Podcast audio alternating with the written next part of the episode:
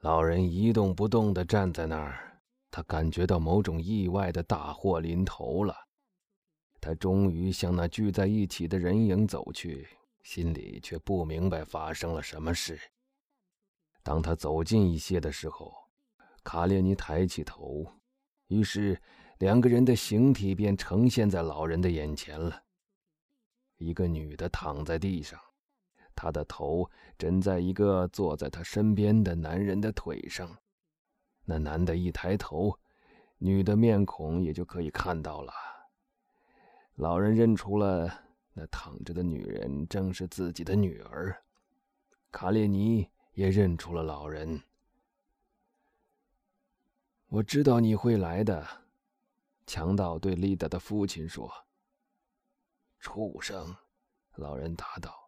你把他怎么了？他恐怖的凝视着丽达，丽达全身惨白，血迹斑斑，胸膛上插着一把短刀。一线月光从树缝里透进来，照亮了死者的脸。姑姑弥陀糟蹋了你的女儿，强盗说：“我爱她，所以我杀了她，不然，她就要给全体当靶子用了。”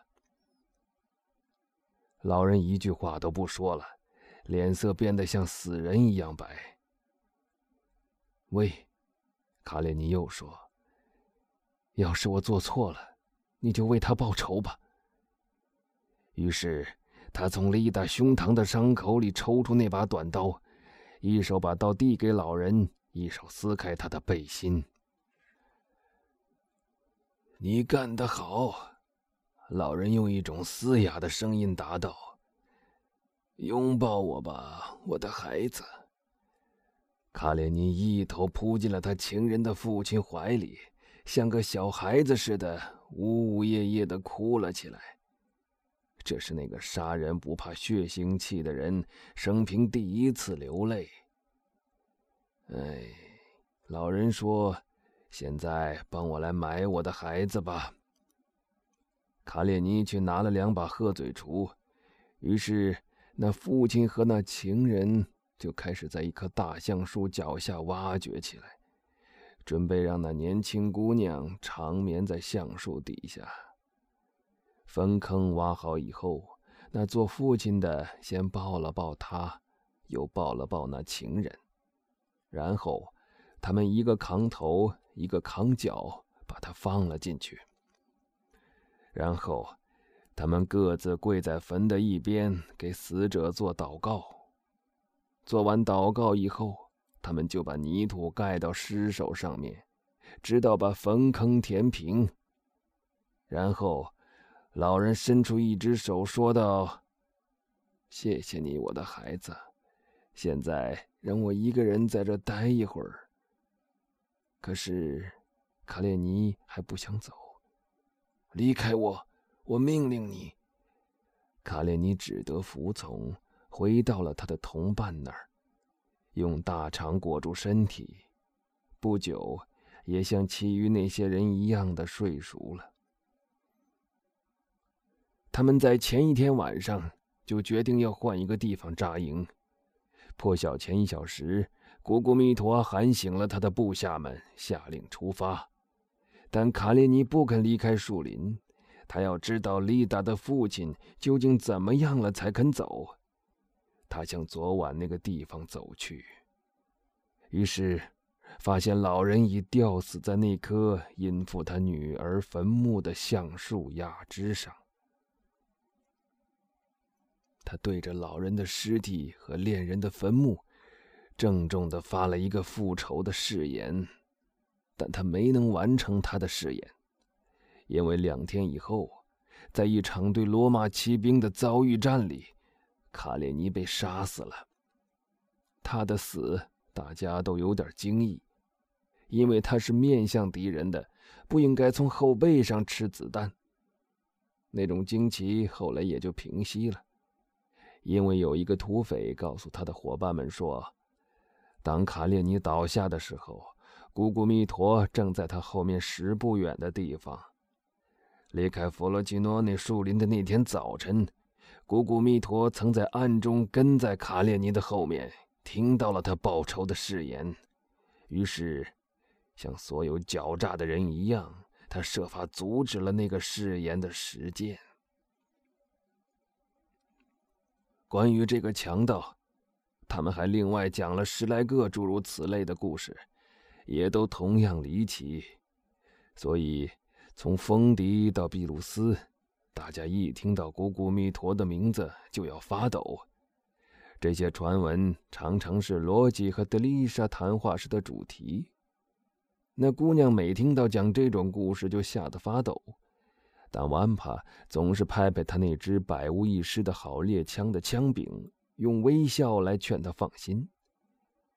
假如那还不能恢复他的勇气的话，他就瞄准一只落在一条枯枝上的乌鸦。搬动枪机，那只鸟就打死落到了树脚下。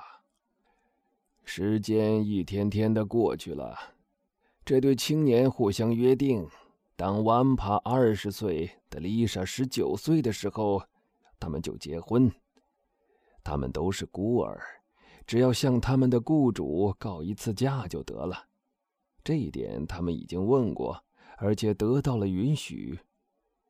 有一天，当他们正在谈论未来的计划的时候，突然听到两三声枪响，接着就见一个男人突然从这两个青年常常放羊的草地附近的树林里出来，急急忙忙地向他们奔过来。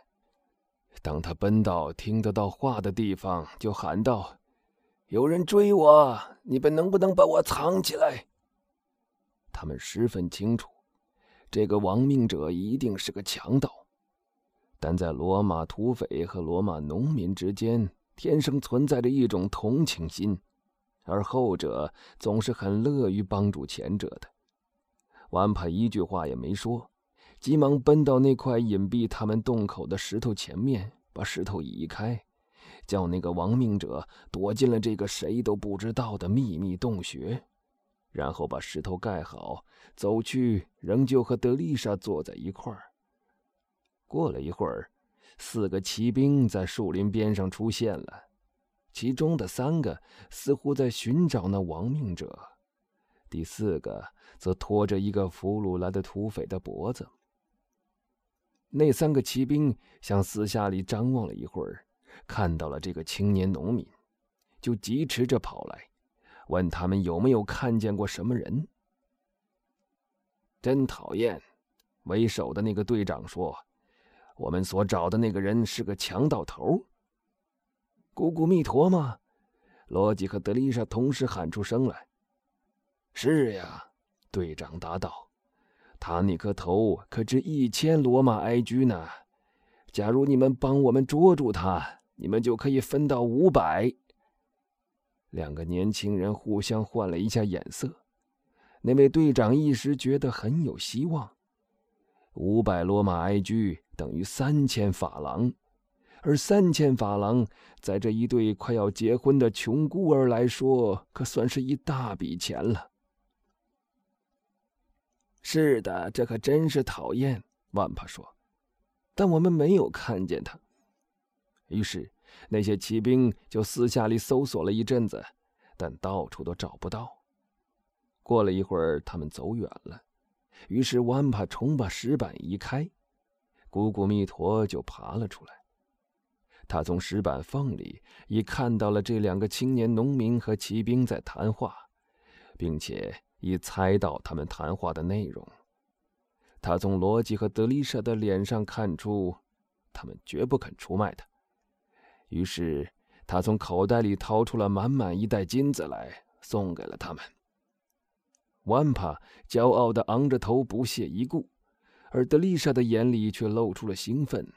他想到，用这袋金子可以买到所有那些漂亮的衣服和华丽的首饰。